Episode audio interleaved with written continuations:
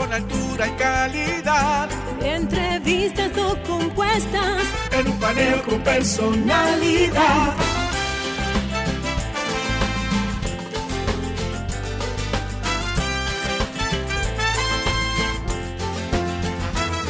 Un paneo con habilidad. Encuentro e interrogatorio. Un paneo con agilidad. Para lo importante y notorio. Paneo sin recreo. Un paneo sin abucheo. Un paneo en su apogeo. Paneo,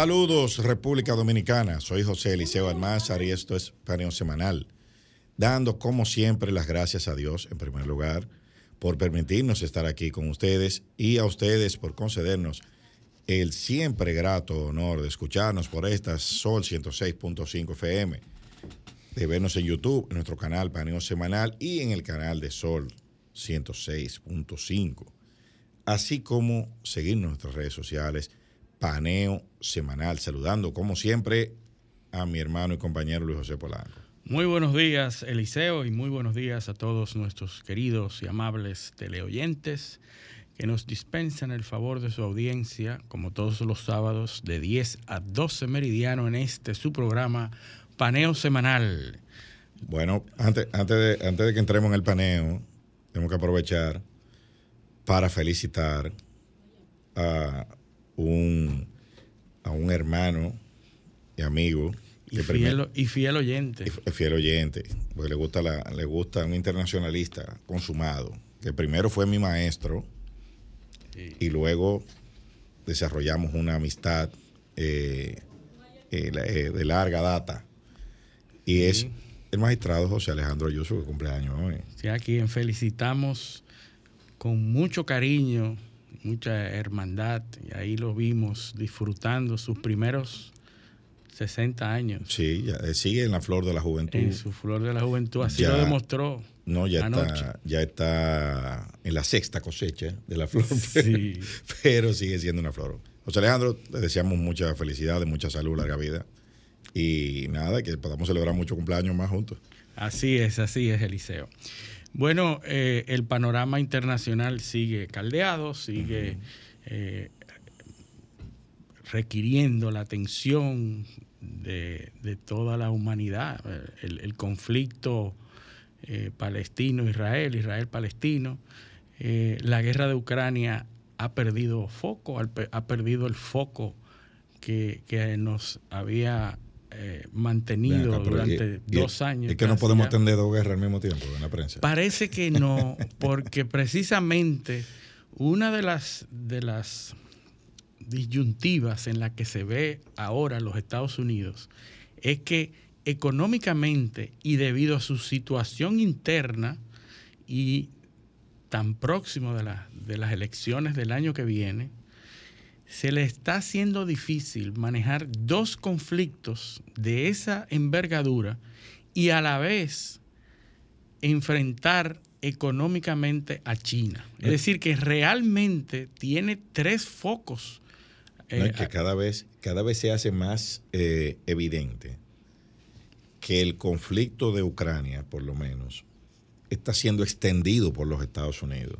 Eh, porque ya, ya es, eh, y en estos días mencionábamos una entrevista que dio el director, el, comandante del ejército de Ucrania. donde reveló muchísimos datos y es, es evidente que Ucrania no tiene la capacidad militar para seguir en ese conflicto. y que lo que se está buscando eh, se está buscando es forzar una negociación eventualmente, de hecho ya hay planes eh, eh, diseñados de, de, cómo va a quedar Ucrania y hay una buena parte de la sociedad de Ucrania y de la comunidad internacional que está haciéndose la idea de que Rusia va a, a manejar el 20% del territorio de Ucrania. Sí, así es. Obviamente Zelensky está resistiendo porque su permanencia en el poder depende, depende de eso. Y depende de mantener ese conflicto. Recordemos que estaba en aprietos políticos eh, antes de la guerra. Entonces. que ya tenía ese problema y, y, la guerra lo que ha logrado es su permanencia al frente de, de Ucrania. Entonces, el extender ese, ese conflicto es, es clave para las aspiraciones de, eh, de Zelensky. Bueno, hay expertos que analizan la situación de Ucrania y aseguran que los Estados Unidos ya está preparando el escenario para eh, terminar esa guerra con una rendición de parte de Ucrania o una salida cediendo territorios uh -huh. y tratando de que Rusia no gire la balanza hacia el otro lado, que sería desastroso para la política de los Estados Unidos, que Rusia entonces intervenga como ya se ve venir a favor de Hamas, a favor de los de los sí. eh, el, el, islamismo. Sí, ahora hay que, que ahora, ahora, hay que romper el eje el eje Irán. Correcto. O sea, que no se forme un eje Irán, Rusia, China. Porque entonces sería desastroso. No, porque eh, no solo desastroso, es porque tú estás hablando de tres potencias nucleares. Tres potencias nucleares eh, con, o sea, con, en, con en, petróleo, eh, con, con, grandes poderes, porque eh, no es que sea rica Irán, pero tiene control de una gran bueno, parte del petróleo no, que se no, mueve que ya, mundialmente. Que ya operan en una comunidad que se llama los BRICS, los BRICS. donde están todos. Así es. Y por eso nosotros queríamos comenzar este comentario, este panío, con, con, la ruta de la seda. La histórica ruta de la seda que comienza un siglo antes de Cristo y se extiende hasta el siglo XV. Fíjate que eh, la base del comercio de Asia-Europa eh, durante siglos, más de 16 siglos, se logra por esos corredizos económicos que se crean desde Asia a Europa, Euroasia, esos caminos que posibilitaron que ese comercio se estableciera entre Europa, que era el centro de la civilización, y Asia, eh, principalmente China, donde habían dos culturas independientes, pero que ya tenían unos corredores económicos donde se compartían progresos. Hay que recordar eh, los famosos viajes de Marco Polo, en los 1400, siglo, eh, siglo 13, no. 14, ¿verdad? Eh, 15, siglo no, 15. No, no, Marco Polo, Marco siglo Polo, 13. Marco Polo, siglo 13. exacto, siglo 13. Siglo 13, claro. Marco Polo, que es... Oye, ¿y por, por, qué es tan importante ubicarlo? Sí. Eh, eh, que en el siglo 13, 14, porque no daba tiempo entonces a que Cristóbal Colón se inspirara. Correcto. En, en esos viajes. Sí, sí, sí. Y claro, que era la causa sí. principal por la cual salió Colón en la búsqueda de Zipango. El Zipango. Y el Zipango es un término que trae Marco Polo de sus viajes a, a, desde Asia. Uh -huh. Entonces, Marco Polo, que sale un niño, no tenía ni 17 años cuando sale con su papá y, y su tío, y salen en búsqueda de comercio a través de los caminos tradicionales eh, a los cuales se, se accedía a China, a, al gran, a los grandes líderes eh, mongoles y eh, los Khan, Marco Polo, Kublai trabajó, Khan. Marco Polo trabajó en la corte del Kublai Khan. Kublai Khan, correcto. Que eran imperios, eso de Khan eran imperios, emperadores, eso es lo que se llamaban Khan, eh, Genghis Khan, Kublai Khan, eran uh -huh. emperadores. Khan era un título. Era un título, correcto. Uh -huh. Y ese título y ese nombre se extendió eh, eh, toda la península eh, anatólica. Eh, los turcos también le llaman Khan, por eso eran los Khan. Hay muchas ciudades que son que terminan con esa, con esa raíz. Marco Polo trae de Asia, primero establece un camino conocido desde, desde Venecia, donde sale, y conecta Europa a China y entonces se establece un flujo. De China venía la seda, pero de Europa venía el oro y los metales y, otras, y otros productos y se establecía un comercio que en un momento determinado se llegó a llamar la ruta de la seda, precisamente porque era la ruta hacia donde eh, se obtenía la seda, que era un producto muy preciado. Y en todas esas ciudades, porque hay que saber que esos eh, esos viajes no duraban semanas ni días, eran viajes de meses y a veces años. Y había que hacer paradas en cada una de esas ciudades. Y precisamente donde había una parada técnica, se podía identificar una ciudad en esplendor. Donde quiera que había en esas ciudades, esos, esas posadas donde los eh, viajantes tenían que eh, establecerse por un tiempo antes de seguir y reanudar el viaje, pues eran las ciudades más importantes de la antigüedad. Y ahí los, eh, las ciudades en Bagdad, en, Turquía, donde quiera que se paraban. En Asia. En el centro, la, planicie central de Asia. Correcto. Porque ¿qué es lo, qué es lo que pasa? Que la, de, de donde sale en China, si, si uno ve un mapa eh, actual de China, de la población china, más del 80% de la población china está concentrada en la costa este de China.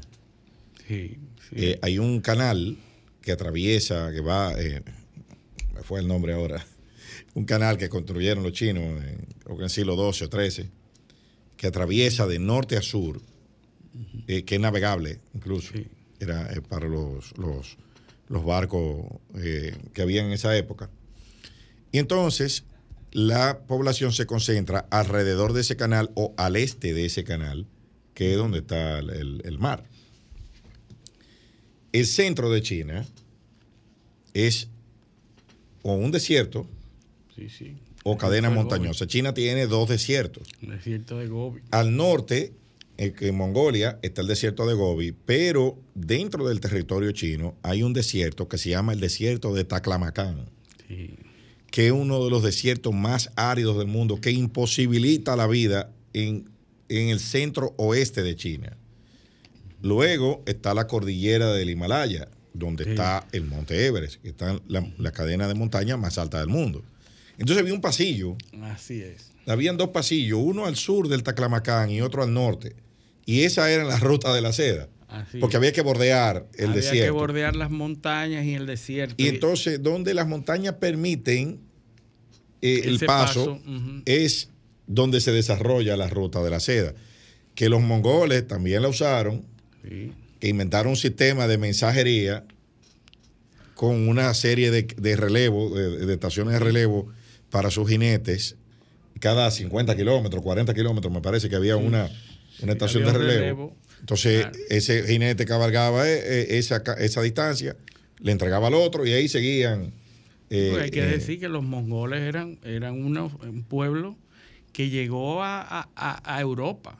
Sí. llegó a, Europa, a las puertas de Europa. Entonces, como tú dices, la, la, ruta de la seda tiene todos esos, todos esos países del Azerbaiyán, Turkmenistán, Kazajstán toda esa franja de Asia Central eran los países por donde pasaba, eh, lo, que, eh, lo que hoy son esos países, los territorios, esas estepas por donde pasaba. Y habían estaciones de descanso. Incluso, algo que había ahí también, eran aduanas. Aduanas, sí, porque había que sacarle provecho a esos viajeros. No, pero también los, los, los mongoles, que eran eh, lo, que, que, son los chinos de hoy, tenían prohibido trasladar las mariposas. Y los gusanos, y, la planta, la morera tampoco. Claro, porque eh, ese, ese conocimiento y ese quehacer especializado del cultivo del gusano de la seda era uno de los bienes más preciados. Claro. Y que de establecerse ese conocimiento como en efecto a la posteridad se desarrolló esa posibilidad eh, en Europa, perdían el valor comercial, el valor estratégico. Era, e, esa era una patente de un, de, un, eh, de un microchip. Correcto. El, gusano era lo que son los microchips ahora. Exactamente. Exactamente. Con eso que se decía todo. Entonces, ¿por qué la seda era tan, tan preciada? Muy sencillo. Lo primero es que la seda no se destruye. La seda, hay momias, hay momias eh, eh, mongolas, momias eh, que se han encontrado. yacimientos arqueológicos que tienen la seda intacta. Que tienen los, los ropajes que se le ponía a la, a la momia, están intactos. Y la seda no pierde el brillo, tiene un brillo eh, característico que no, no se pierde eh, con el, con el tiempo. No, tampoco, no se troja tampoco. O sea, que siempre conservaba su. Estaba, estaba bien puesto el que, el que tenía seda. Entonces, eso es lo que hace. Y, mira qué importante es eso. Ustedes recuerdan cómo la pandemia, cómo circuló. Pues en el siglo, en el siglo XIV, más o menos, eh, siglo XIII, XIV, entra la peste a Europa. Así es. La peste bubónica. ¿Y por dónde entra? La misma ruta de la seda. La misma ruta, claro. ¿Cómo entra al sur de Francia? En un barco de seda. Así que sale del puerto de Génova. El barco, eh, hay una cuarentena, lo tienen eh, eh, estacionado sin desembarcar y comienzan a bajar los, rollos de seda de contrabando y ahí bajan las ratas en el cargamento y lo demás es historia. La peste entra, entra por Venecia, por lo que tú acabas de decir, atraviesa todo el norte de Italia, ahí va Milán, Florencia. Fíjese que esas son, eh, miren las dos ciudades que le estoy mencionando, son las dos capitales de la, moda. Las dos capitales de la moda que consumían la seda de ese momento y que tienen la preponderancia, que son las ciudades más, más bonitas de Europa. Porque reúnen y más y, de mayor trascendencia. Reúnen la escuela artística, el know-how de los italianos, con el material exótico que llega y lo transforman. Y esas según las dos capitales de la moda de, Italia, todavía. todavía. Para que vean la incidencia de la historia en la, eh, en la actualidad. Venecia es el puerto, Milán es el banco, porque el oro, que tú bien dices que el oro se iba. esa era la mercancía de, intercambio. Pero entonces había que guardarlo en un sitio que no fuera un puerto. Sí. Para resguardarlo de los piratas. Entonces, Milán se convierte en el territorio. Milán está en un valle eh, metido entre montañas. Y entonces, eh, fíjate que Milán es un territorio especial, el milanesado. Sí. O sea, no era un territorio, era... era sí, porque eran, ciudades, ciudades eh, independientes. Entonces está Florencia, en la Toscana, y después entonces está... Ciudades-estados. Y después entonces está la costa, en la costa del mar de Tirreno, que es por donde salen, y entonces llegan a... ¿Dónde llega la peste? A Marsella que es el puerto inmediatamente posterior en Francia. ¿Y de dónde llega después? A Barcelona. A Barcelona. Que eran los puertos del Mediterráneo que se conectaban. Y, ahí, entonces el resto es historia. Así es. Pero fíjate, si tú trazas una línea por todas esas ciudades recorriendo lo que era la ruta de la seda, te vas a dar cuenta que hay una parada muy importante en Damasco, eh, en esas ciudades del, Medio Oriente, donde hoy, eh, en Seleucia, eran ciudades antiguas, eh, en Qumran, Irán, Kumis, en Irán, y tú te vas a dar cuenta, Antioquía, Bizancio, son ciudades que tuvieron una importancia en una época determinada pero que eran ciudades logísticas, es decir, por ahí tenían que pasar para llegar al Mediterráneo y seguir rutas secundarias de la ruta de la seda. la ruta de la seda era terrestre, pero había muchas rutas secundarias marítimas, ¿verdad? Entonces, ¿por qué nosotros estamos hablando de esto? ¿Y qué relevancia tiene esa ruta de la seda en la antigüedad? Fíjense, desde, un siglo antes de Cristo hasta 14, 15 siglos después, casi 16 siglos. Decía Winston Churchill, cuanto más lejos podamos mirar hacia atrás, más, lejos podremos mirar hacia, adelante. Así mismo. Por eso es que hay que hablar de eso. Entonces, nosotros estamos hablando de esto por lo siguiente.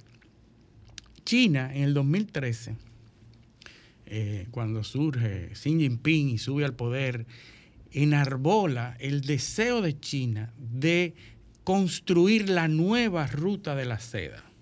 Y la, la llamó en su momento el corredor económico el Belt and Road Initiative, la iniciativa de franja y, camino, ¿verdad? Belt and Road, la, correa y el, camino, la iniciativa de Belt and Road, el cinturón, correcto, el, el BRI.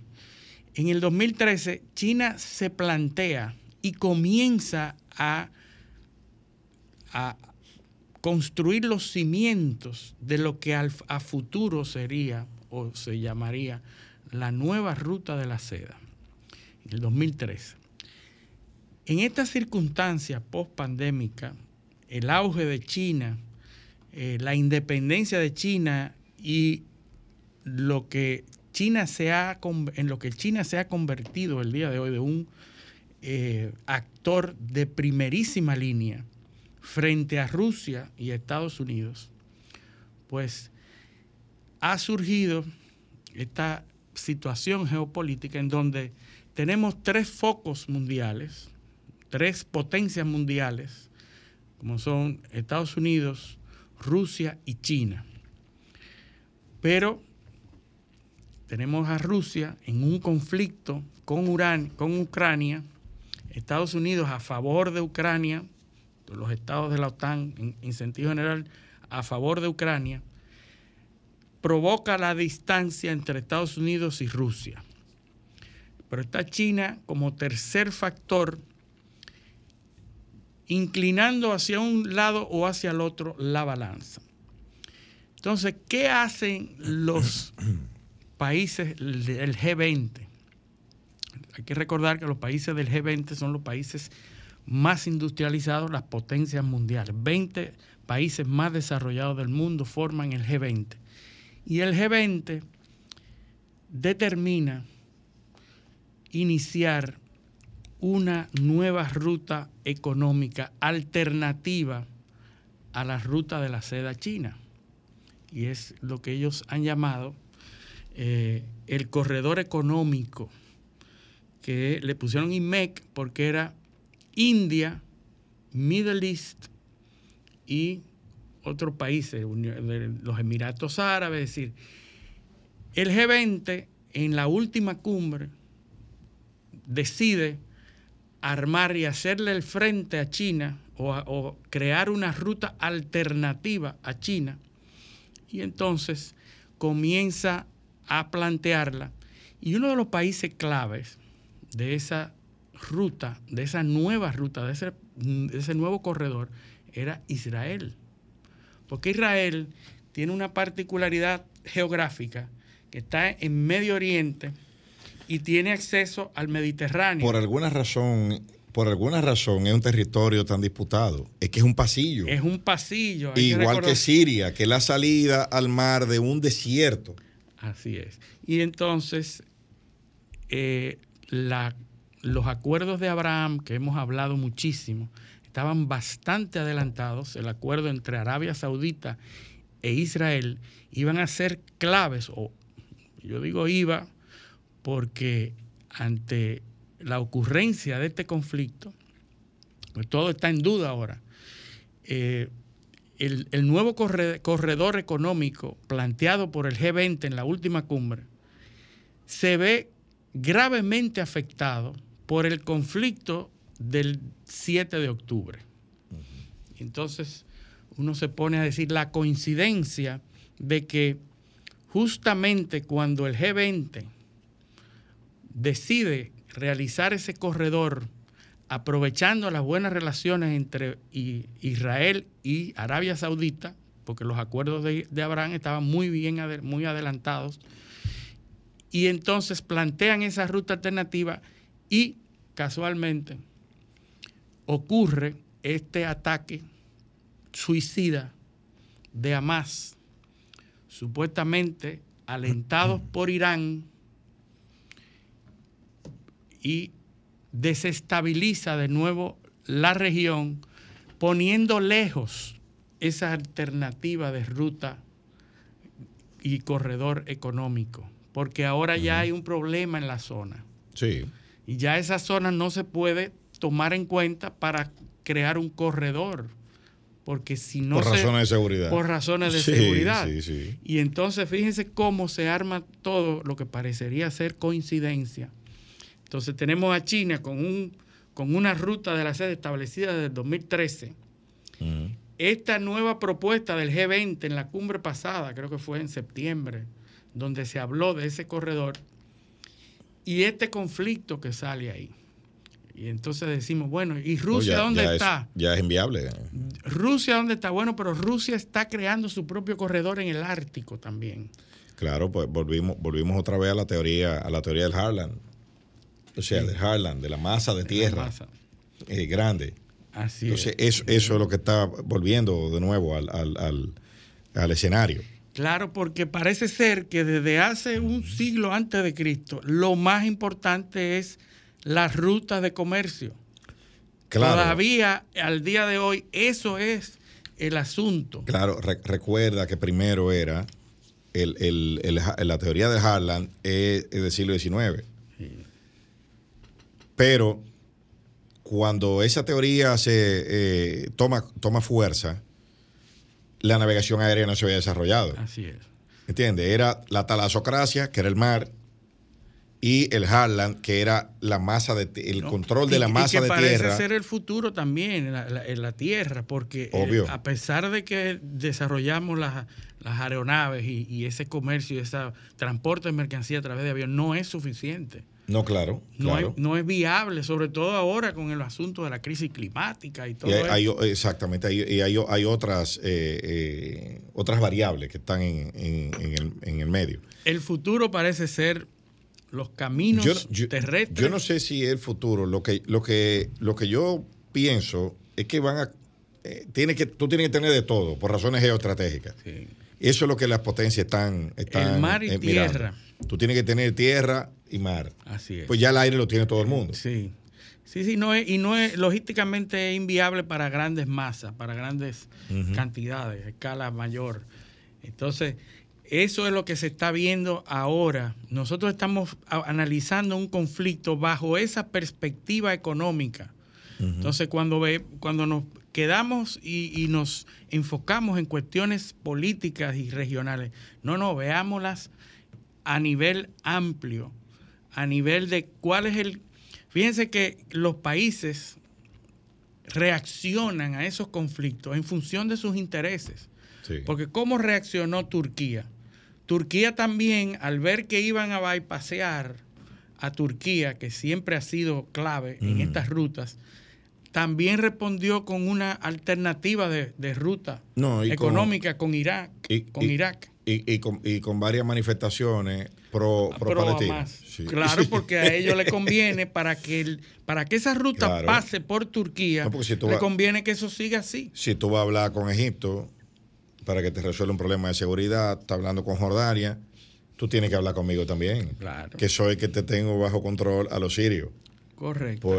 Por, el, problema en el norte eh, de, en Esa, en esa disyuntiva se encuentran los Estados Unidos para que no sean para que no se unan los contrarios en contra. Bueno, eh, no, yo no te diría disyuntiva, yo lo que te diría es que cada quien está reclamando su, posición. Dice, bueno, yo tengo aquí, eh, hay, que abrir cinco puertas, yo tengo una.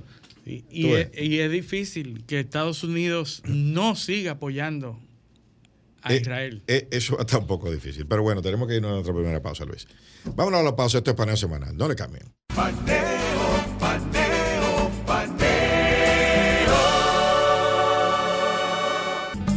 Continuamos en Paneo Semanal por esta Sol 106.5 FM. También en YouTube, en nuestro canal Paneo Semanal, en el canal de RCC Media y en nuestras redes sociales Paneo Semanal. Entonces, Luis, eh, es hora de que hablemos de la República Dominicana. El plano local. Pero eh, vamos a hacer, vamos a hablar de un tema que hablamos la semana pasada aquí y que esta semana hemos visto una manifestación de eso, que es el tema de la criminalización de la política.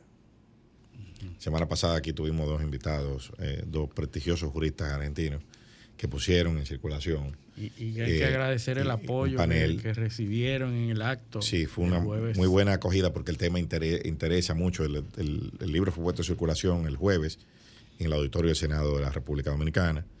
Eh, con una buena asistencia de público, bien. Toda la calidad. bien representativo, habían congresistas, alcaldes, jueces eh, público en general, abogados. Eh, fue, fue una representante de la sociedad civil y fue, fue muy interesante la dinámica que se desarrolló allí. ¿Y por qué yo traigo esto a colación? El caso del Intrant. Eso es una manifestación de, esa cuestión. Uno de los resultados de esa política. ¿Qué es lo que está pasando? eso mismo. Ya ya no hay investigación, ya no hay procedimiento, ya no hay eh, eh, eh, reglas, ya hemos llegado a un, nivel. Y tú sabes lo que a mí me preocupa. Si hay, si hay una idea, la presunción es... Claro, negativa. Negativa. Lo que a mí me preocupa, que ahora una persona con una trayectoria, una persona conocida, un hombre joven, yo no conozco a Hugo Vera. Eh, apenas nos hemos cruzado un par de veces y nos hemos saludado. En, en, la vida, en la radio. pero conozco su trayectoria. Una persona que tiene mucho tiempo en los medios de comunicación, un fajador. Probablemente como nosotros, como cualquier otro. Pero mañana, oye Hugo Vera, pero puede ser cualquiera. Cualquiera. Puede ser cualquiera. Y tú sabes lo que, que a mí me preocupa de eso que esto se está haciendo desde el mismo litoral oficial. Porque que eso se haga en campaña, en una discusión entre dos adversarios, es muy malo también. Es horrible porque eso fue lo que nosotros criticamos aquí la semana pasada y, lo hemos criticado hasta la saciedad. Pero que ahora eso se esté usando dentro de la misma administración pública, de un funcionario contra otro, de dirigentes del mismo partido de gobierno que en sus cuentas de Twitter le han entrado como a la conga, como se dice popularmente, a Hugo Vera, sin esperar una investigación sin darle el beneficio de la duda. Hay que decir que no, estamos eh, eh, estableciendo criterios. No, yo, no, estoy diciendo que si es culpable o inocente, yo no, sé. yo no sé si lo es. Eso debe ser eh, objeto de una investigación, y de una conclusión. ¿Y por qué es que nadie pide que se sigan los procedimientos establecidos en la ley? Lo que quiere la cabeza, de una vez. Siempre, sí. De una vez. Bótelo, tráncalo, mételo preso, se lo robó. Ese es el discurso. Y he visto, he visto a dos mujeres dilapidando la reputación inmediatamente sin saber. Yo he visto, yo vi dos mujeres dirigentes del PRM. Es más, no, no lo voy a decir los nombres. ¿Para qué? estoy, loco por decirlo. ¿Quién es? Pero hay una que tuitea mucho, que tiene un cargo electivo, es muy, muy, muy popular en las redes no precisamente en términos positivos. Es muy selectiva también. Sí, porque tiene un tweet para cada cosa, eh, eh, de posiciones incoherentes. Esa le entró a Gobera. Pero también otra que fue víctima de eso mismo. o sea, tú estás oyendo a esa, a esa mujer, a esa señora ocupó una posición importante en esta, en este, en esta administración y fue víctima de eso mismo. Terminó fuera de la posición y se dice que fue una de las autoras intelectuales de la destitución de su sustituta. ¿Tú estás oyendo eso? Le hicieron eso, pero ella le hizo eso mismo, se dice, yo no sé si es verdad. Ella le hizo eso mismo a la que la sustituyó. que terminó destituida también. Entonces, preocupante, preocupante que sea desde el mismo litoral, de la misma administración, y que sean personas jóvenes que supuestamente representan una nueva manera de hacer política y gente entonces que ha sido víctima de eso mismo. Tú, ves cómo,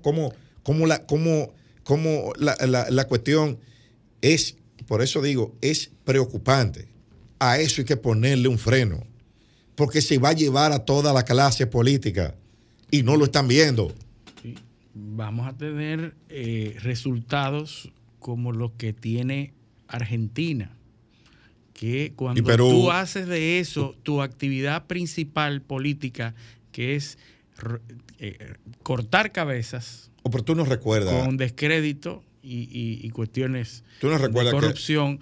Va a llegar un momento, la población simplemente va a decir, son todos iguales, no sirven ninguno, y va a venir un outsider. ¿Tú no recuerdas que hace, hace apenas eh, eh, dos o tres años, más de 10 millones de peruanos votaron por Pedro Castillo? Sí. Que no tenían ninguna propuesta, nada era una cuestión eh, de, bueno, insultos raciales, eh, pues eso era. ¿Y qué, terminaron haciendo? Terminaron sacándolo. No pudieron. Sí, se van a arrepentir, la clase política se va a arrepentir porque va a terminar destruida. Claro. Autodestruida. Claro, se está, se está, eh, el canibalismo no puede llegar a esos niveles. Entonces tú ves individuos que se colocan en el, en, se, se, autocolocan en un, en un sitial de absoluta pureza química. Yo no hago nada y estoy hablando de Carlos Pimentel. Sí. Eh, ese sí lo estoy mencionando con nombre y apellido. Que lo invitan a participar en un proceso de veedor. Ah, no, que esa no es mi función, yo no tengo que ser veedor. Bueno, está bien. No va al proceso ah, el, proceso, el proceso obviamente se hace con la ley que hay. Con la ley que hay. Que no sé, que no, que es inexplicable también cómo es que una administración que ha tenido como bandera la honestidad y la lucha contra la corrupción y el adesentamiento del Estado, cómo es que esa ley que era tan mala, que permitió supuestamente tantos actos de corrupción que aquí se lo llevaron todo, ¿cómo es que aquí no hemos podido modificar esa ley que se modificó en 48 horas para comprar la vacuna? había voluntad política. Eso sí, de una vez. 72 horas la ley estaba modificada. Entonces, ¿por qué que, que el presidente Abinader también emite un decreto hace dos semanas para que tú veas lo que, lo que es caminar, eh, eh, eh, es el efecto ciguapa, tú sabes. Estamos mirando por un lado, pero los pies están para atrás. Sí. tú simulas, estás mirando hacia adelante, pero cuando caminas, los pies están, están en dirección contraria. Hablamos de que no se ha modificado la ley, ¿verdad? Y no se va a modificar la ley de contrataciones públicas. ¿Tú sabes por qué? Porque hace dos semanas salió un decreto con con un reglamento nuevo para la ley que hay. Y ese reglamento nuevo va a entrar en vigencia en abril de 2024. O sea que no hay modificación a la ley 340. Por ahora, olvídate de eso. No hay sanción para los miembros de los comités de compra, nada de eso. Olvídate de eso. No va, eso se queda así. Se queda así. ¿Por qué? Porque la, ley está en el Congreso, no la modifican. El presidente, en vez de, en vez de impulsar la modificación, lo que hace es que manda un reglamento nuevo para que se aplique el año que viene si yo voy a terminar mi primera administración con la misma ley que yo critiqué tanto, que es la que permite esto. Entonces, a Carlos Pimentel lo invitan a participar. Yo no sé si dijo que no, yo no sé si dijo que sí. el caso es que no participó. No participó, el contrato se adjudica, se ejecuta un 63% del contrato y entonces se destapa con una resolución suspendiendo el contrato. El contrato está firmado y ejecutado un 63%. Entonces, ¿cómo de contrataciones puede suspender un contrato que ya está firmado y ejecutado un 63%? Bueno, habrá que verlo. Eso habrá que verlo. Porque si eso se puede aquí, aquí no hay seguridad jurídica. Aquí no hay seguridad jurídica. Entonces yo a mí me contratan, yo gano un proceso. Ah, no, que el proceso estuvo mal porque yo falsifiqué una firma, lo que tú quieras. Mira, eso, eso, eso se dirime en otro lado. Yo ejecuto un 63%, una me gano una carretera y después que está ejecutada en un 63%, viene alguien y dice, no, no, para eso, que ese contrato es irregular. Pero nosotros te invitamos que dijera, hay que supervisar el proceso. No, pero tú, no, pero esa no es mi función. Mi función ahora es esta. Y entonces no solo emite la resolución, no. Da una rueda de prensa para leer la resolución. ¿Tú, estás entendiendo la, estrategia? ¿Cuál es?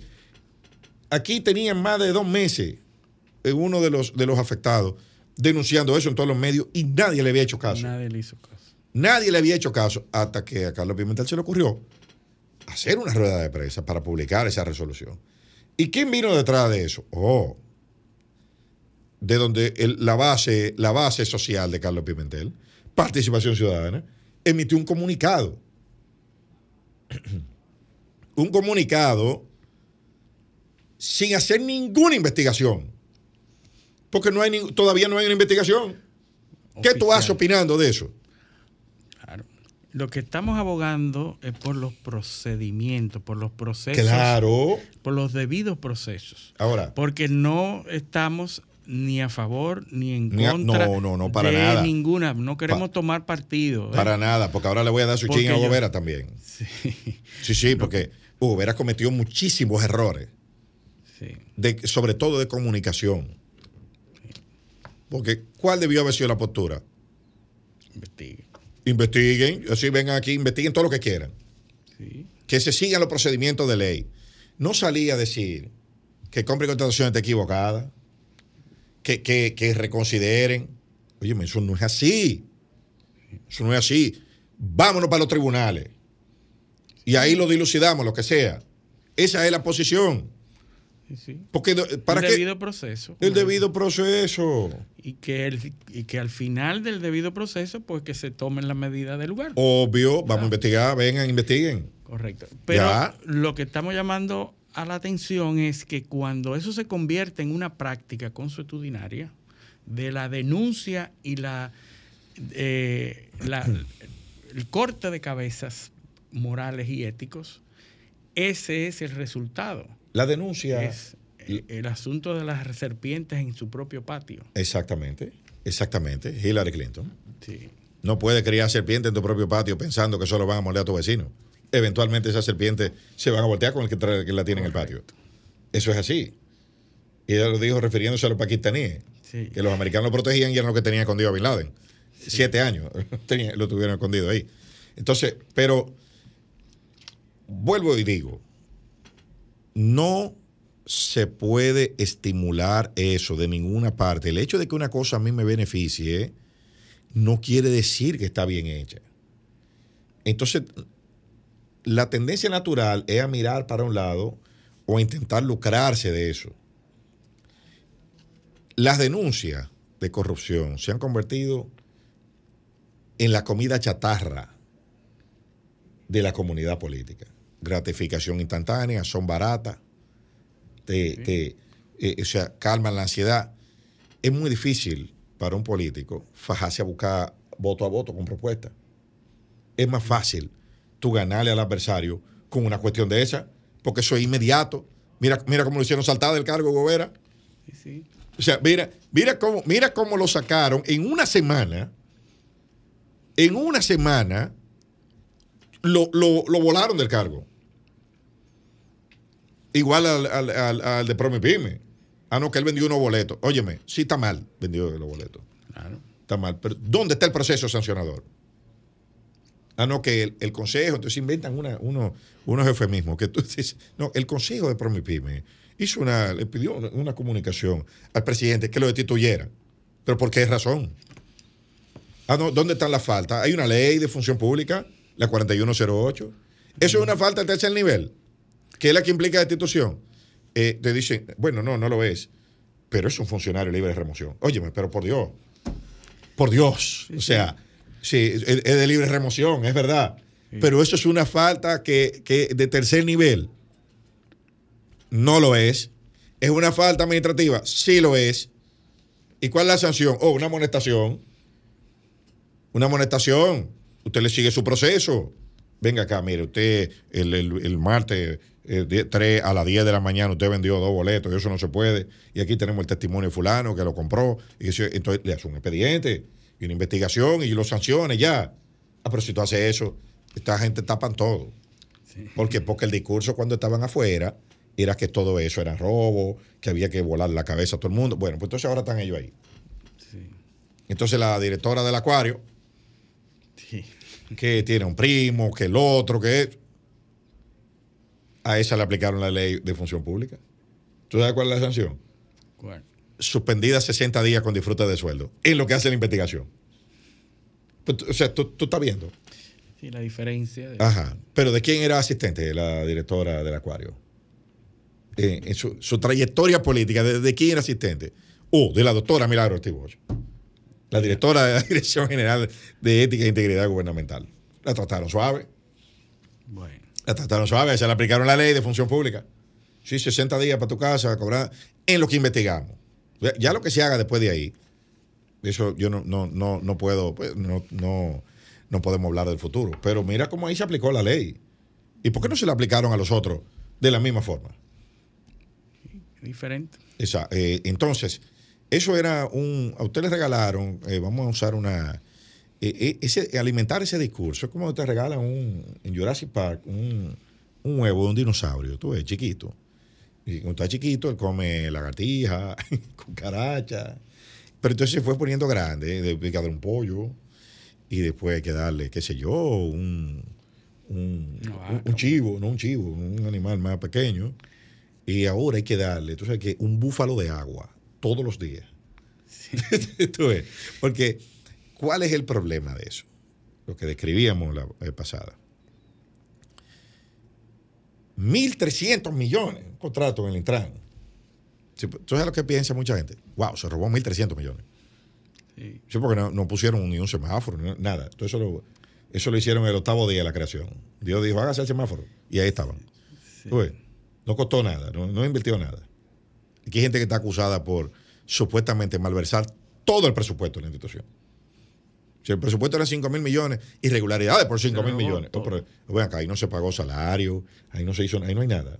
Pero la obra está ahí, todo eso fue gratis. La, narrativa, el peligro de utilizar las narrativas eh, altisonantes y hiperbólicas. Y entonces, cuando llega el momento, todo el mundo lo que quiere oír es eso. Y nadie se conforma con nada comedido. El sistema de creencia está directamente relacionado con la voluntad. Si usted no quiere creer una cosa, usted no hay forma de que la crea. Pero igual, igual funciona a la inversa. Por eso hay gente que va donde mantequilla, que le multiplica el dinero, pero no cree en los bancos. Sí. Pues los bancos son todos ladrones, pero va donde mantequilla. Sí, va donde mantequilla. Y entonces. las farmacéuticas son todas. Cuando no eh, para matar a la gente. Cuando Por una botella que le puede devolver el dinero, las autoridades son las culpables. Claro. No, no, pero él, va, le recetan, él va al Jackson Memorial en Miami, o al Cleveland Clinic, y le dice, mire, bébase esto. Y él vio un video de YouTube que dice que esa farmacéutica eh, mata a la gente. Entonces, pero el va a una botella de un brujo que le dan en San Juan de la Maguana, o en Vallaguana, o no sé dónde. Porque él que tú crees lo que tú quieres creer. Sí. Ya. Eso es, sencillo. Entonces, una vez tú posicionas esa narrativa de que, de que todo el mundo, de que todo, de que irregularidad es robo, y vuelvo otra vez al razonamiento inicial. Estas autoridades han contribuido mucho en eso porque lo hicieron desde la oposición para llegar al poder y lo hacen desde el mismo poder. Cuando tú pones eh, instituciones del gobierno, con la Contraloría General de la República, a publicar auditoría de funcionarios del gobierno usando esa palabra constantemente y tú mismo la difundes, y tú eres ministro de lo que sea, y tú te enteras por el periódico o en las redes sociales que la Contraloría publicó una auditoría de tu gestión y que hay irregularidades por 3 mil millones de pesos, pero cuando tú leer la irregularidad, bueno, mira, hay cuatro camionetas que andan con el seguro vencido. Eh, hay un, eh, eh, aquí se comieron un buffet, ocho días, el personal comió y, entonces tenía el registro proveedor vencido. Que, el que vendió la comida, eh, pero fue un operativo de emergencia que hubo que hacer. No, no, pero eso es irregularidad, marcan ahí. Porque es cierto. Por el valor total. Sí, claro. Entonces suman todo. Suman todo. Eh, 1.200 millones. Entonces la gente cree que fue que tú te robaste eso. Sí. Pero entonces se entera por el periódico. Porque ya, tú lo, o sea, comunícale, mira, encontramos esto. Dile, déjalo que conteste. Mira, si esto fue esto, esto fue, ya. Pero no, no, no. Porque lo que se quiere es, es- es mantener ese, esa, esa, eh, a la gente en vilo y pensando que todo el mundo está en lo mismo en, en la administración pública.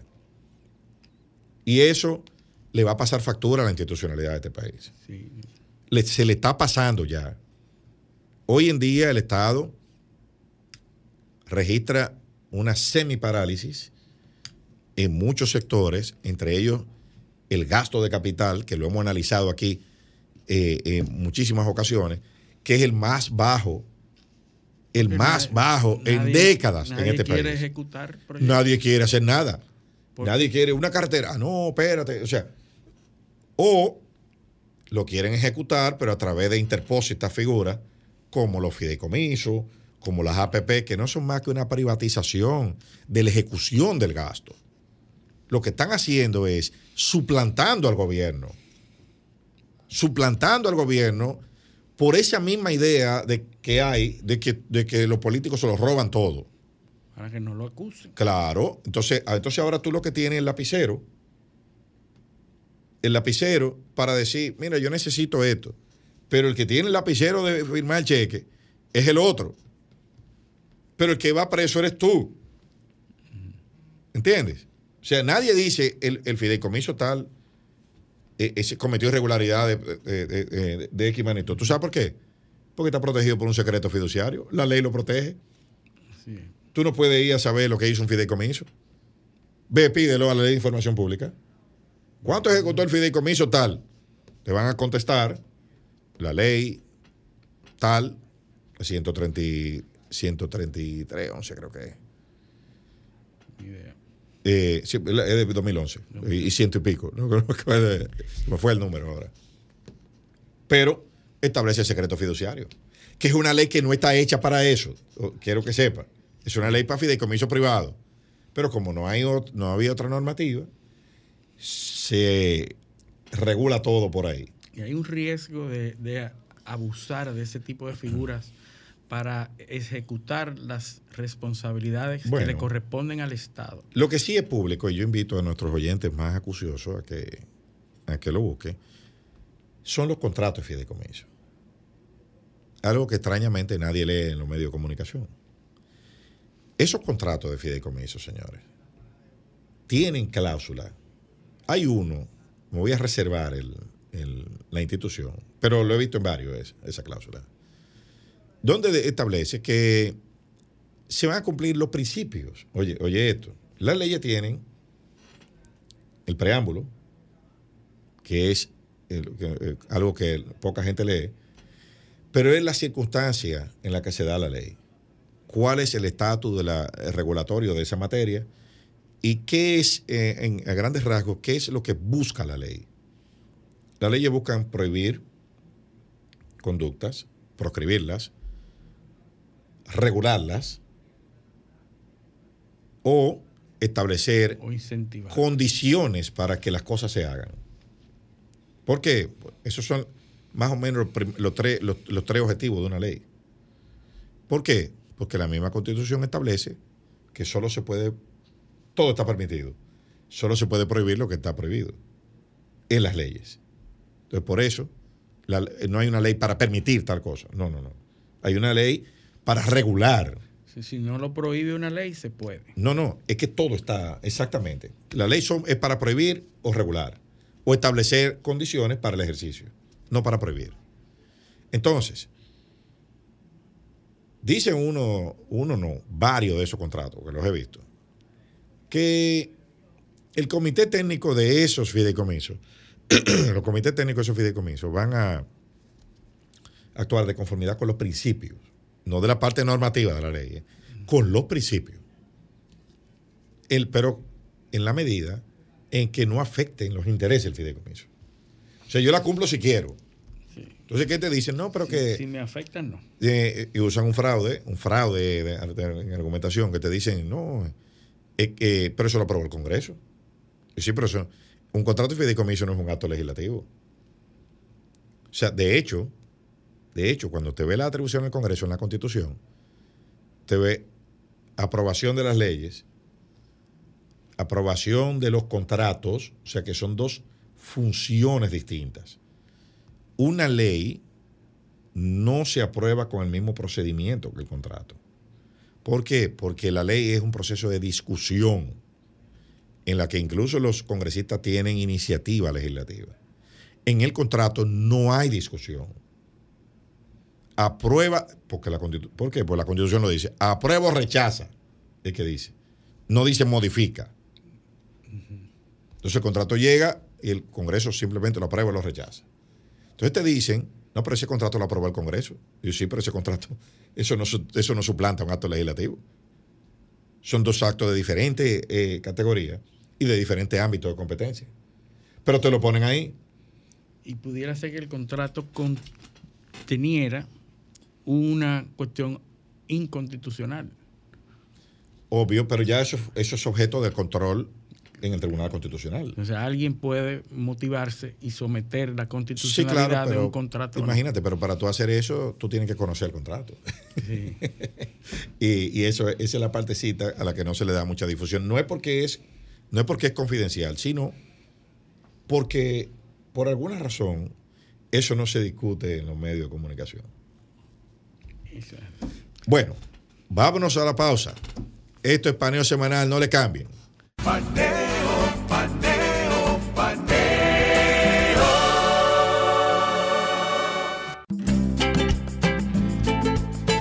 Continuamos en paneo semanal por esta 106.5 FM. También en YouTube, en nuestro canal Paneo Semanal y en el canal de RCC Media. Y en nuestras redes sociales, Paneo Semanal. Bueno, Luis, tenemos un invitado aquí. Un invitado de, peso pesado, como nos gusta a nosotros. Claro. Eh, conocedor de los temas que nos gusta a nosotros. Es eh, nuestro invitado, Fray Aridio Castro, que es dominico, es filósofo, es periodista, es escritor. Tiene más de 12 obras escritas, pero ya ha, ha publicado una que le agradecemos, la, tenemos aquí, eh, Fray Aridio Castro, y vamos a conversar con este dominico de la Orden de los Dominicos, muy famosa en el país y muy importante en la historia dominicana. Eh, de hecho, la orden que nos da el nombre a la República Dominicana. Sí, no, y vamos, vamos a ver si se logra algo que no se ha logrado, o que se ha logrado poco en el mundo. No está hablando en términos absolutos que pone a tres filósofos de acuerdo. Ah. Así que bienvenido, Fray Aridio Castro.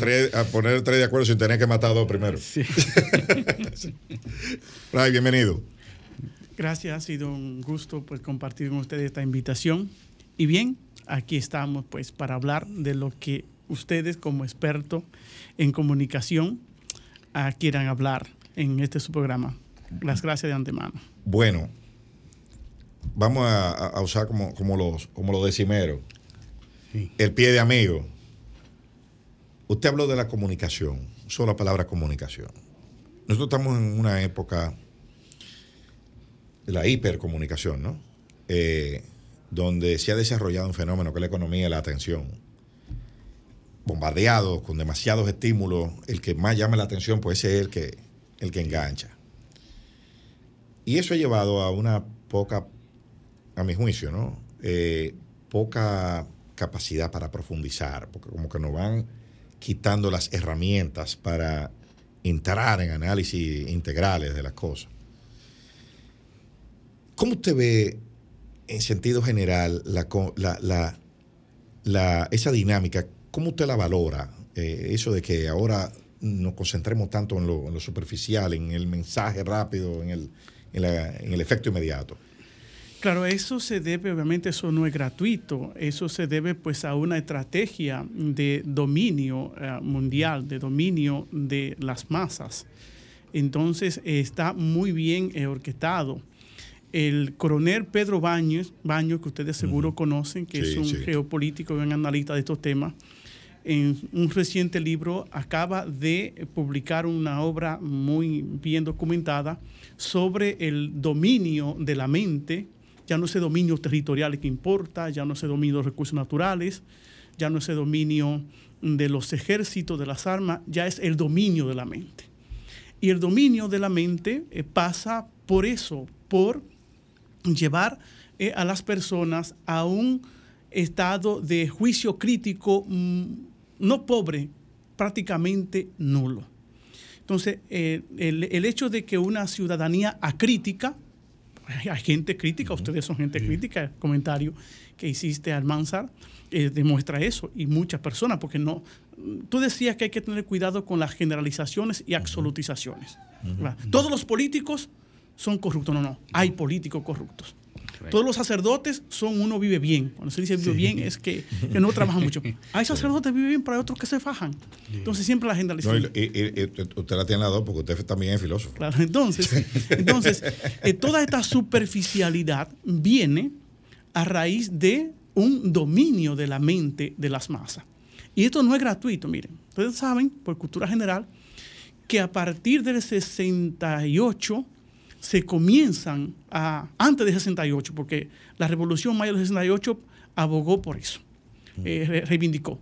Ya para el 68, mayo del 68, las facultades de humanidades en todas las universidades del mundo estaban ya decayendo. Y no es gratuito que en los últimos 40 años las facultades de humanidades de las universidades estén en la más baja. Cuando usted dice, voy a, estudiar, eh, filosofía, lo primero que te dicen, ve acá. ¿Y, de qué va a vivir? ¿Qué tú Y de eso se come. O sea, entonces, lo primero es quitar las, facultades de universidades, el pensamiento humanístico, que es el que lleva a pensar, el que lleva a analizar. Entonces ya, a partir de ahí comienza. Entonces, después de todo eso, viene entonces la cultura de la superficialidad porque no, no hay elemento para profundizar un tema, para decisionar un tema, para eh, opinarse a la gente, habla y habla y habla, y entre más habla, crees que está haciendo lo mejor, pero eso no es gratuito. Eso es correcto. Siempre, siempre desde, la, desde que se inventan los sistemas de, enseñanza organizada, que es algo propio del fin de la Edad Media, donde vienen el famoso trivium y el quadrivium, eh, se entiende que un individuo debe dominar mínimamente varias competencias para permitir una comprensión del mundo que le rodea, entre las cuales están las habilidades de arte, las habilidades científicas, matemáticas, astronomía y la eh, retórica, que era lo que es hoy gramática, eh, eh, escrito, lenguaje escrito y verbal.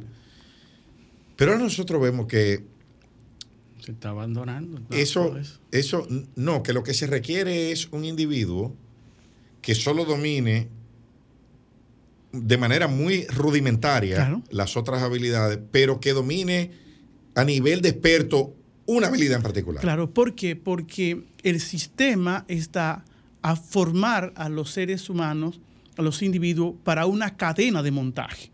Donde uno, yo trabajé en Zona Franca cuando era más joven, y entonces una cadena de montaje, uno pegaba un botón, otro pegaba el zipper, otro pegaba eh, una una trilla del pantalón y así. Entonces, cuando vemos la educación que, se está, que está imperando desde hace 50 años, es así. Entonces, es una educación que no está preparando para la vida. Entonces, por eso la gente, menos, la gente sale frustrada, porque la gente dice, bueno, fui a la universidad. No, lo que escuchamos, pero mira, ese fue a la universidad y mira cómo se comporta. Por eso mismo, porque la, las universidades la educación no está preparando para la vida, está preparando para el ejercicio de un oficio muy determinado, en circunstancia muy concreta. Y después la vida queda por otro lado, traicionando el principio, como tú decías, Armanza, traicionando el principio de las universidades, que es formar a un individuo integral para que pueda responder a la familia, al trabajo, a la ciudadanía, al mundo. Pero no es así. Entonces hay mucha gente que dice, eh, se siente muy frustrado después de acabar una carrera porque cree que perdió su tiempo.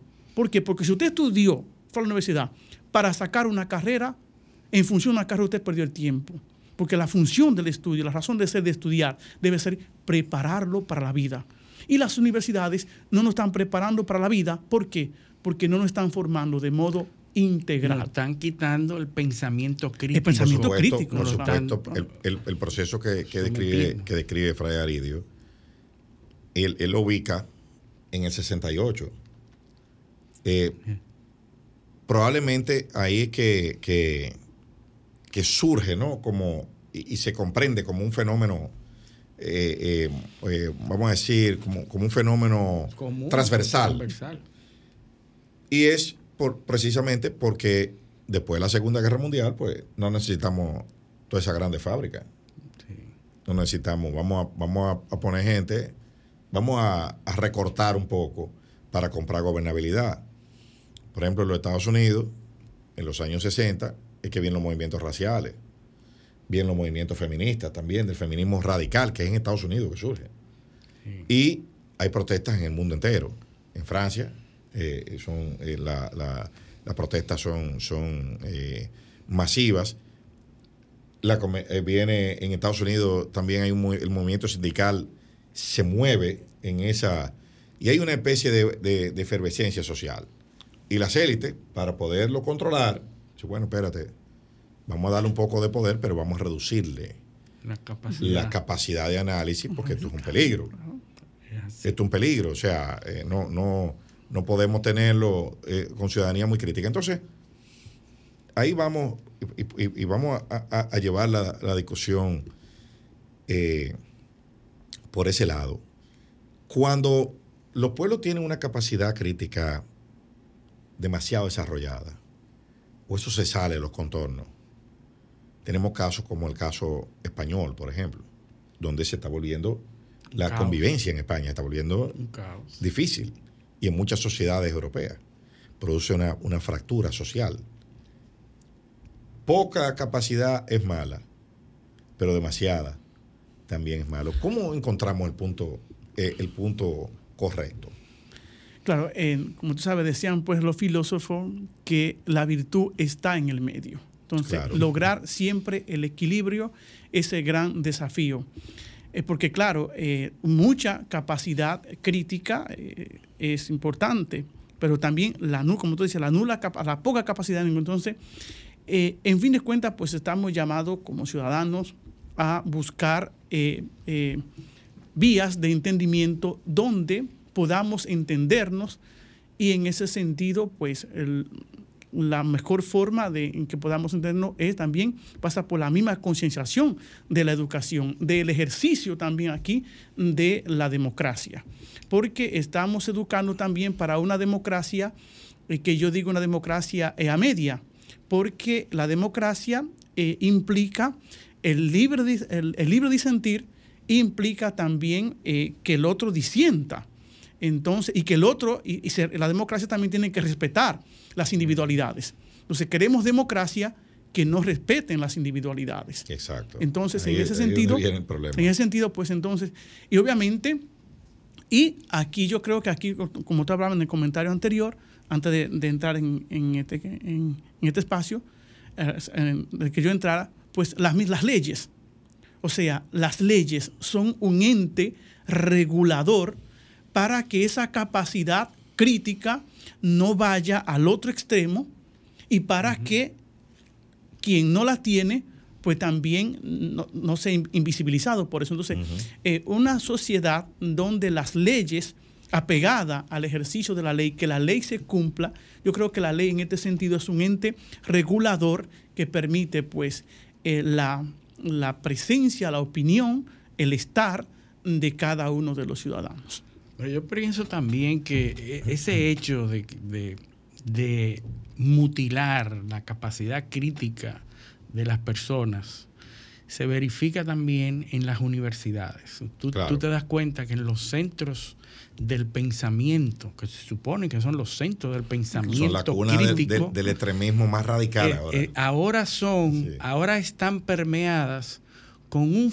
con una falsa ideología, con una, con una falta una falsa, eh, un falso tema de, de criticidad. Por ejemplo, si tú piensas mucho, pues yo te doy este tema para que pienses todo alrededor de este tema. Sí, construyen Aparte, una- y construyen cajas de resonancia. caja de Sí, resonancia sí. para que tú, que se supone que piensas, y tú que sabes que debes pensar, pienses en torno a Ujú. una falsa creencia, una falsa ideología, un falso tema, para que tú no salgas de ese tema, eh, los temas de género, los temas raciales, los temas que se convierten en la única eh, y, y, el, único tema de pensamiento de esos centros del pensamiento.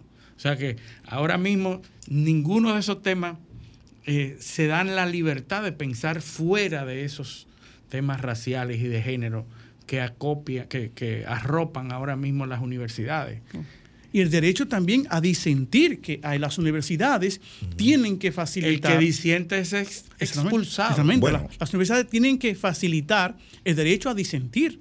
Bueno, es, pero- es- es- es lo que en la Edad Sí, se, llamó, se llamó la diputación, la discusión entre todos, donde yo pongo mis ideas, pero también no, no, no se me puede pues, imponer. Entonces yo siempre digo que eh, tenemos que abogar por una cultura del diálogo y la tolerancia. O sea, donde eh, yo no tenga que poner mis... Y cuando haya que imponer una idea en función del bien común, pues ahí están las instituciones, ahí están las leyes. Eh, Pero no el capricho de una persona Yo- yo o de un partido. Yo lo veo también desde un, desde un punto de vista de la... eh, nosotros estamos, tenemos problemas con los conceptos. Sí. Eh, o sea, ¿qué es? porque, por ejemplo, decimos, tiene que haber libertad de expresión. Entonces, ahora viene la, el, el contra, el contra corolario. Y es todo el mundo que puede hablar. Y todo el mundo, y todo el mundo tiene la misma voz. Todo el mundo tiene la misma capacidad. Decía Marco Aurelio que la opinión de 10.000 hombres que no saben de un tema no tiene ningún valor. Entonces, eso, Marco Aurelio en Roma.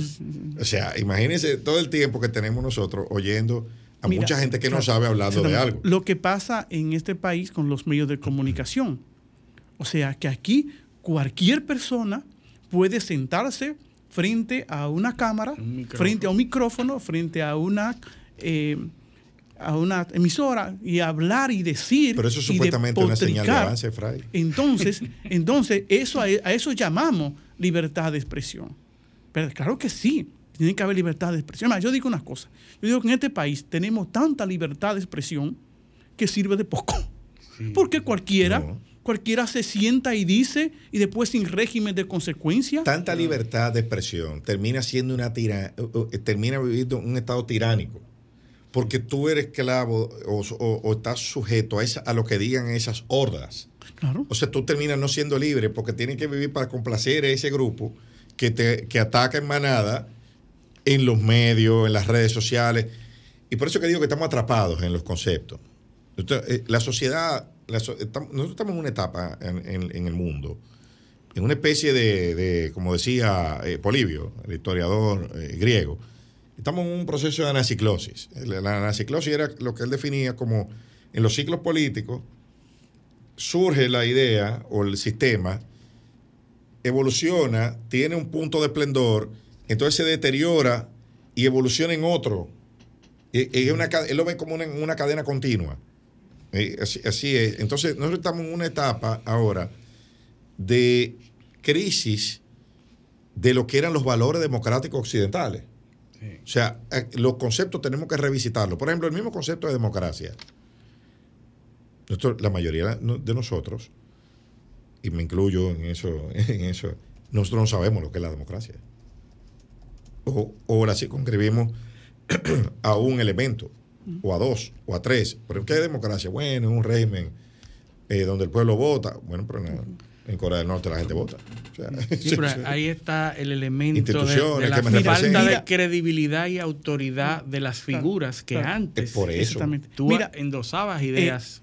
sí, un, un ejemplo de, de, de, ¿cómo tú dices? De cómo esa democracia se circunscribe a un elemento. El, el Congreso de la República, el, el Poder Legislativo, es libre y soberano de crear las leyes que él considere pertinente y crea pertinente. Ahora, yo puedo oponerme, yo, puedo decir, yo, yo no estoy a favor, de, yo estoy en contra de esa ley, pero el poder legislativo es soberano de crear las leyes que él crea que debe de crear. Puede consultar la democracia, pero al final, pero no tiene que por qué crear una... Ah, bueno, nos sacamos esta ley porque si sacamos esta ley afectamos a ciertos sectores. Si la ley tiene que salir porque usted está investido de esa autoridad, pues sáquela. Pero no solamente autoridad, sino la misión de representar a representar. Ahora viene, ahora viene la otra, eh, la, porque todo tiene, esto, es como el yin, el yang. Aquí no hay nada tan claro que no tenga algo oscuro, ni nada oscuro que no tenga algo claro. sí, sí. ahora viene, viene, ¿cómo se construye esa teoría de representación? Bueno, eh, la, vamos a decir que nos inspiramos en la democracia griega. donde probablemente 70-80% de la gente no tenía acceso a, que su voz se escuchara. Eran alfabetos, no leían ni escribían. Eso lo primero. Lo segundo es que era para los ciudadanos las polis.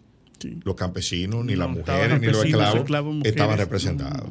¿Por qué? Porque el, Aristóteles tenía la idea, de que viene la palabra aristocracia, que solo los más eh, los más eh, capacitados, podían la escala social. elevar la escala social. Y también tenía una idea de la noción de libertad. ¿Y quiénes eran los, libres? Bueno, los que podían procurarse su propio medio sin alquilarse. O sea, y eran, y eran propietarios de algo. Fíjate, tenía que tener una propiedad y también... Para ser libre. Para ser libre. Entonces, era, una, era ejercida por hombres ciudadanos de la polis libres. O sea que era una élite. Ese fue el ambiente en donde se desarrolla el concepto, de, democracia. Fíjate que esa palabra desaparece del, del, imaginario hasta el siglo XVI, que son los levelers en Inglaterra, que comienzan a hablar de participación. Antes de eso, Maquiavelo, que la gente lo conoce por el príncipe nada más, pero para mí la obra más importante de Maquiavelo son los discursos de la época de Tito Livio. porque ahí es que él habla del Estado, del, gobierno estrecho, del gobierno, gobierno grande.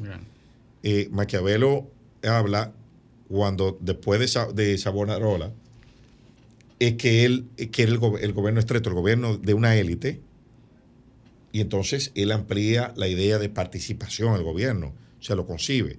Siglo XVI, siglo XVII Inglaterra, y finalmente, son los franceses, en la revolución, lo que lo, que lo ponen como, como sin dejar de. Sin dejar de, mencionar la revolución norteamericana. Que tuvo. que, que fue un laboratorio que sirvió de base para lo que pasó después en Francia. Entonces, lo que digo es, mire el salto el salto que hay en la. Hay mil años, más o menos, mil años, mil, mil doscientos años, donde esa palabra o esa noción de gobierno participativo con balances y contrabalances desaparece del, imaginario. Eh, lo que había era un vasallaje de forma de, control. Entonces ahora nosotros estamos como hablando de eso, de libertad, de igualdad. ¿Quién eran los iguales? O sea, ¿qué era la igualdad? O sea, eso, eso, ¿somos todos iguales? No. no. no. ¿Y qué libertad? ¿Qué paz, por ejemplo? Ahí yo voy ¿Qué, los, ¿qué es la paz? ¿La ausencia de guerra? No. No, porque no, no, hay, un conflicto. Pero que no hay una, no hay una guerra que hay paz. Déjame decirte que tú estás hablando de todo eso y ahí me trae el tema de la influencia y el aporte que da el cristianismo al concepto de paz, de, de igual al concepto de igualdad. Porque la gente ahora, en ese afán eh, ateo de, desalojar el concepto de Dios y el ridiculizar el concepto de Dios y de teológico, ahora no entiende o dice, no, quiere reconocer el, peso del influjo cristiano en esa época. o sea, lo que hace para el concepto de igualdad, para la la dignidad humana, es decir, Exacto. lo que es la dignidad humana y, de, y la igualdad entre los seres vivos. Dignitas. era para los dignatarios, eh, para los dignos. Y el cristianismo eso es lo que hace. Traer ese concepto y, ponerlo horizontal, atarlo a la condición de ser humano, Y, proveer las fuentes de moralidad, o sea, las fuentes morales de, de prácticamente todos los sistemas constitucionales y legales están inspiradas en el cristianismo. Claro. y aquí eso llega, pues aquí América, tenemos un precedente en eso cuando los frailes dominicos en, en 1511 ya eh, definen el concepto. de persona, o sea, reivindican el concepto de persona para, los indígenas, que para no los indígenas que no eran considerados pues como personas. Pero esas ideas ya vienen, esas ideas ya las recupera Santo Tomás de Aquino, la, la idea de persona la recupera Tomás de Aquino bueno, primero Boesio, en el cristianismo Boesio siglo VI por ahí. Después Santo Tomás de Aquino la recupera en la Universidad de París, el siglo XIII. Entonces, eh, Francisco de Vitoria la retoma en Salamanca en el siglo XVI. Y ya en el siglo XVI, ese concepto de persona eh, eh, y de igualdad y de dignidad se aquilata tal y como lo tenemos hoy y llega a nosotros como lo tenemos hoy. Entonces, de ahí hay que el cristianismo aconcepta, no aconcepta a realidades como la libertad y la dignidad, obviamente, el aporte del cristianismo se debe, pues, el gran aporte del cristianismo o la gran luz del cristianismo se debe a eso, a adoptar a la persona de libertad y de dignidad y que ahora se quiere eliminar como, y, caricaturizar, porque eso yo oigo en los medios y decir, cuando tú hablas del concepto de cristianismo y de que tú profesas el cristianismo, te ridiculizan en los medios académicos y, en todas hay, hay, una, hay una lucha, o sea, el, desarrollo tecnológico y la capacidad que nosotros creemos tener de editar la realidad el mundo. O sea, bueno, yo quiero. Eh, eh, no, no, y, a la gente también. Yo lo edita, este era gordo, yo lo puedo poner flaco. Eh, yo puedo poner a este, ponerle los ojos verdes. En los Photoshop. No, no, no, y, a la persona también. Yo tengo la tijera genética, tengo el CRISPR. Yo puedo ponerlo como yo quiera, diseñar gente ahora, eso, eso es lo que viene. Y, puedo, y puedo donde viene montaña, puedo poner un lago y viceversa. O sea, yo puedo hacer tantas cosas que ahora resulta que el creer que yo tengo capacidades limitadas me hace inferior. Entonces, por eso que viene el, el Una sobrevaloración. Claro, eh, yo, soy, yo soy ateo. Y como tú, por ejemplo, eh, yo, no, yo no soy ateo, pero por ejemplo, si yo fuese ateo, yo me creo superior eh, a, a, los que creen, a los que, creen algo, porque los que creen se reconocen inferiores. O sea, porque hay un ente superior. Como yo soy ateo, yo no, yo no reconozco que hay nada superior. Es un falso sentido de superioridad. Eh, aquí de fondo hay una, una mala interpretación de que es que la fe y la razón van en contra o que tienen que ir en contra. Y eso no es así. O sea, la historia nos, muestra que, y es, uno, y es, uno, de los grandes aportes del cristianismo, ese diálogo fe-razón, ciencia y religión. Que obviamente que en determinado momento eh, se, una corriente, vamos a decir, mm, se hizo con el poder, se hizo con el control de los medios, se hizo de la voz pública y, manifestó pues un, pensamiento un tanto radical e impositivo frente a eso. Pero yo cito siempre a un filósofo eh, ateo, que ustedes lo conocen, que es el más creyente de todos los filósofos. Curiosamente, de, de este filósofo ateo es que se re, reorganiza la teología católica contemporánea, que es Ernest Bloch. Entonces, Ernest Bloch dijo, lo mejor de la religión hay que buscarlo ¿dónde? En los herejes, en aquello que la oficialidad dejó de lado. Entonces, también hay que decirlo todo, decirlo todo. En determinado momento, el cristianismo se, se infundió de poder terrenal, de poder humano, y obviamente y cometió sus es bruto, por decirlo así. Pero siempre cuando, cuando veamos la historia, los dos lados de la historia, podemos ver que siempre a lo largo de la historia del cristianismo hay personas que han mantenido ese diálogo, esa apertura a la fe y a la razón. Y que en determinados momentos se, radicalizó un poco el extremismo, eh, vamos a decir, creyente, pero esa no ha sido la historia. hay una historia, esa, no ha sido, la, tendencia. La tendencia siempre ha sido a un diálogo entre fe y razón. Y cuando veamos, pues, los grandes científicos, los grandes filósofos, los grandes humanistas, muchísimos de ellos vienen del mundo cristiano. Así es. Pero vamos a hacer un punto ahí, porque ah, vamos a entrar, vamos a entrar ahora, eh, eh, que usted ha dicho eso. Eh, ¿Cómo en las cómo los adelantos ideológicos de esos movimientos sociales dentro de la iglesia son los que han provocado transformaciones en el resto de la sociedad? Donde en las supuestas cunas de la intolerancia, que son las iglesias, de donde ha, que es donde han salido las ideas más liberales. Pero eso lo vamos a hacer después que volvamos la pausa. Esto es Paneo Semanal, no le cambie. También en YouTube, en nuestro canal Paneo Semanal y en el canal de RCC Media y en nuestras redes sociales, Paneo Semanal. Eh, eh, hay una pregunta que junto con la que tú hiciste antes del, en el segmento anterior, que va muy relacionada a esa, y es ante ese, esa crisis de significado y de sentido de la vida que se está experimentando ahora, le hacemos la pregunta, ¿se necesita a Dios para dar sentido a la vida humana? Eh, e, ¿Existe una moral que de origen no divino? ¿Cuál sería la, la, eh, mira, la idea? Mm, yo creo que sí. O sea, que, que la vida puede tener sentido sin Dios. Porque si afirmo que no es así, entonces me estoy radicalizando. Estoy, vamos a decir, asumiendo una postura dogmática o, ultra dogmática. Entonces, eh, eh, la vida tiene un sentido sin Dios. Ahora, hay que buscarle ese sentido. ¿Sabe qué es el título del video que a poner? Ah, en YouTube. Entonces, hay, que buscarle, claro.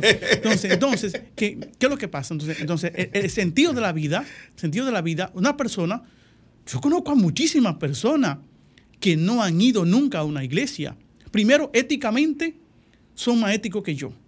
Segundo, tienen un sentido del deber, de la justicia, de la entrega, de la fidelidad o sea, tienen una escala de valores que yo digo, pero el santo eres tú. yo, sacerdote, que, que tengo, estoy llamado a la santidad como todo cristiano, pero gente que dice que no es cristiana, que no es creyente, pero cuando tú miras su vida, su, accionar, tú te quites sombrero delante de esa gente. Y se puede tener, y se puede tener a Dios sin iglesia.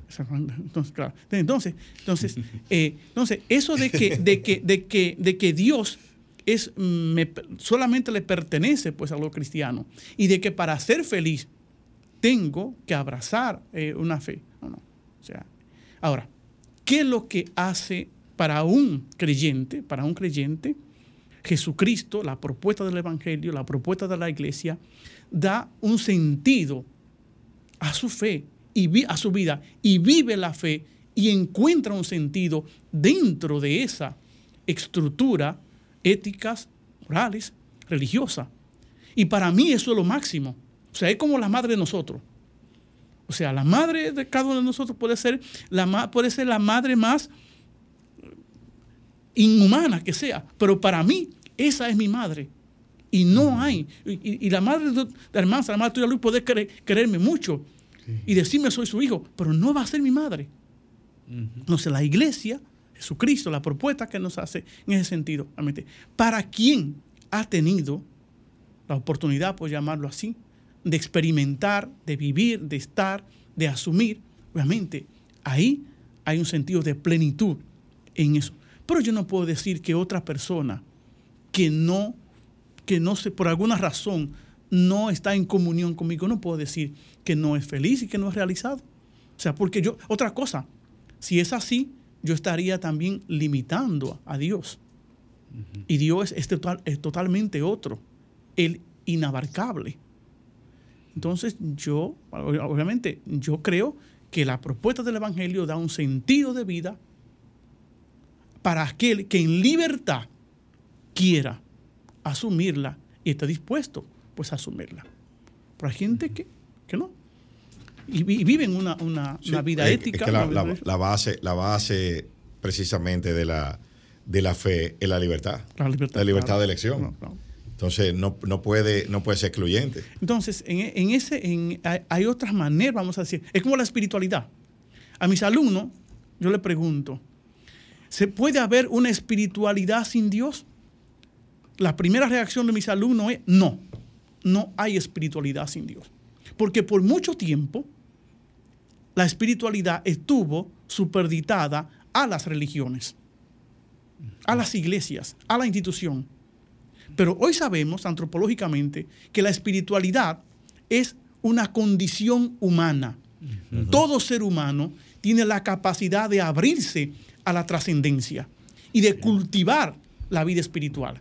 Y la vida espiritual no solamente se cultiva asistiendo a una iglesia o asumiendo un credo. La vida, la vida espiritual se cultiva. Es parte inherente, es parte inherente del ser humano. Es que hay un sistema de creencias que funciona en todos los individuos que viven en sociedades. O sea, eh, eh, una, una, de las características del sapiens, que es a la, especie de homínido a la que pertenecemos todos o donde venimos, es vivir en grupos. Y parte de la parte de la cohesión de ese grupo también está en torno a una creencia. Y a medida que, exacto, a medida que los grupos se van, se van eh, ampliando, hay que vivir bajo un mito bajo un relato, una narrativa, una historia, bueno, un relato. Sí, no necesariamente. Que no necesariamente es un mito, pero el relato puede ser real. Sí. Eh, o tener elementos de realidad. Eh, hay que vivir bajo un relato. Y un relato, el relato del nacionalismo, el relato de la creencia. La cohesión del grupo, la cohesión que le da cohesión y sentido. Y una justificación de las reglas. Las reglas necesitan una justificación. ¿Por una autoridad. Exacto, y, una fuente de donde proviene. ¿Por qué yo tengo que obedecer esto? Entonces, yo creo que por ahí que va, que va el tema. Sí, mira, mm, para concluir con tu pregunta, una de las místicas más importantes del siglo XX, eh, desde mi opinión, bueno, la opinión mía, la opinión de expertos que estudian el fenómeno místico, es Simone Wills, una francesa.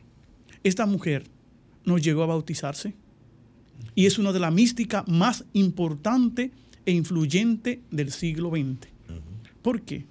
Porque se puede vivir una ética, se puede vivir una espiritualidad, se puede vivir una vida de bien sin pertenecer a la iglesia, sin creer, o sea, sin creer en, el Dios de los cristianos, o en el Dios de Mahoma, o en el Dios del budismo.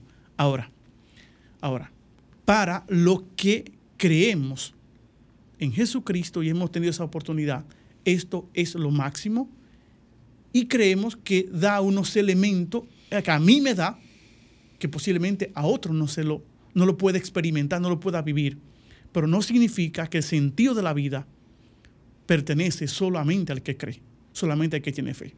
Es un valor muy importante, es un activo muy importante en la vida de un ser humano, pero no significa que tengamos el monopolio de la felicidad. El cristianismo no tiene, las iglesias no tienen el monopolio ni de la espiritualidad, ni de la ética, ni de la felicidad. Eso pertenece a la estructura del ser humano. Que lo cultive o no lo cultive, ya eso es otra cosa. Pero ya por no se puede pretender que las iglesias tenemos el control, el monopolio de esas realidades. Y, otra cuestión que se, que se genera de esta misma discusión el hecho de que, lo estuvimos mencionando la semana pasada. Somos los humanos naturalmente buenos, en esencia buenos, y nos, nos corrompe la sociedad o nos moldea la sociedad, o somos eh, la tábula rasa de que nacemos eh, como, como pizarra en blanco y nos vamos transformando con la, con la, con la sociedad o, las experiencias que hemos tenido, o somos buenos por naturaleza y, después nos corrompemos. Aquí hay una discusión que esto no tiene fin. Esta discusión eh, lleva eh, miles de años. Y aquí nos, vamos a posicionar dependiendo el bando donde estemos. El cristianismo de corte luterano, lo que, llamamos, lo que se llaman los cristianos protestantes, que no me gusta la palabra, pero esa es la que se usa. Vamos a decir, cristianismo de corte luterano, la visión cristiana de Lutero, parte de la concepción, de esa concepción, de que somos malos por naturaleza y que la gracia es, la, que, nos, permite ser buenos. Esos son la línea luterana.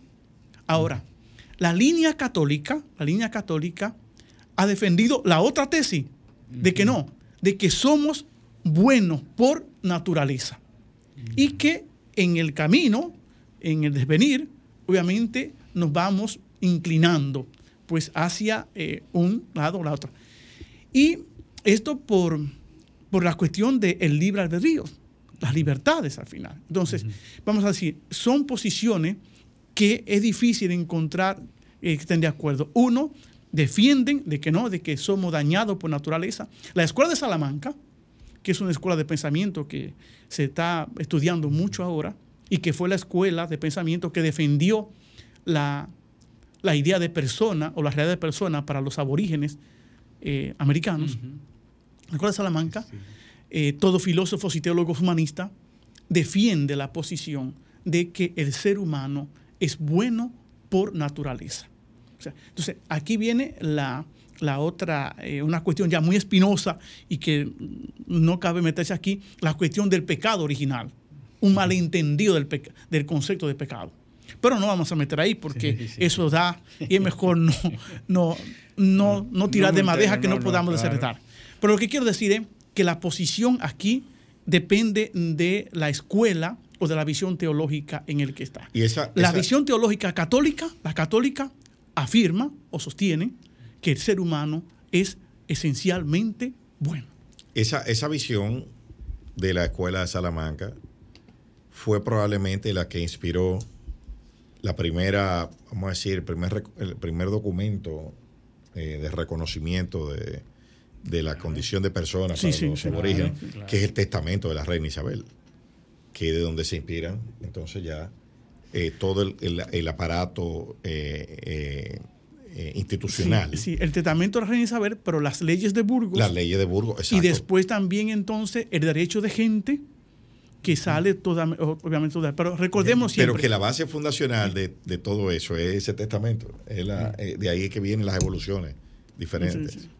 Eso es sumamente interesante. Yo, siguiendo esa misma línea, hay, hay una sobrevaloración de, del, del, humano, del ser humano, que está muy en boga ahora mismo y que, y que genera una serie de derechos y sobre derechos que nosotros estamos y que hay una línea eh, muy fuerte en la sociedad actual que tiende a atribuirle derechos y sobre derechos a las personas aún en desmedro de realidades, de, realidades.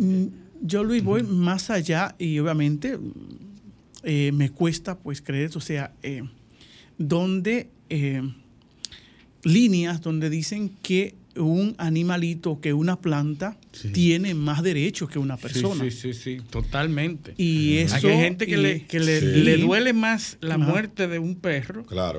que la muerte de un pobre. sí, sí, sí.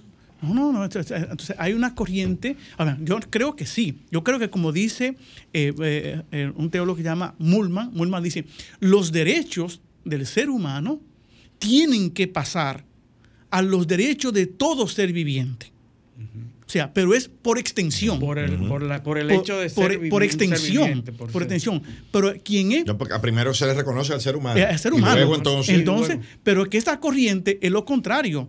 Primero tienen derecho los animales, la planta, las piedras, y después entonces... O, el, mismo derecho. O, ejercido de la misma forma. Y, después, y después entonces venimos los, y después venimos los humanos.